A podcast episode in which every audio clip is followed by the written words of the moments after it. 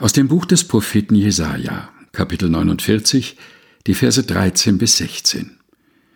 Jauchzet, ihr Himmel, freue dich Erde, lobet ihr Berge mit Jauchzen, denn der Herr hat sein Volk getröstet und erbarmt sich seiner Elenden. Zion aber sprach, der Herr hat mich verlassen, der Herr hat meiner vergessen. Kann auch eine Frau ihr Kindlein vergessen, dass sie sich nicht erbarme über den Sohn ihres Leibes? Und ob sie seiner vergäße, so will ich doch deiner nicht vergessen. Siehe, in die Hände habe ich dich gezeichnet, deine Mauern sind immer da vor mir.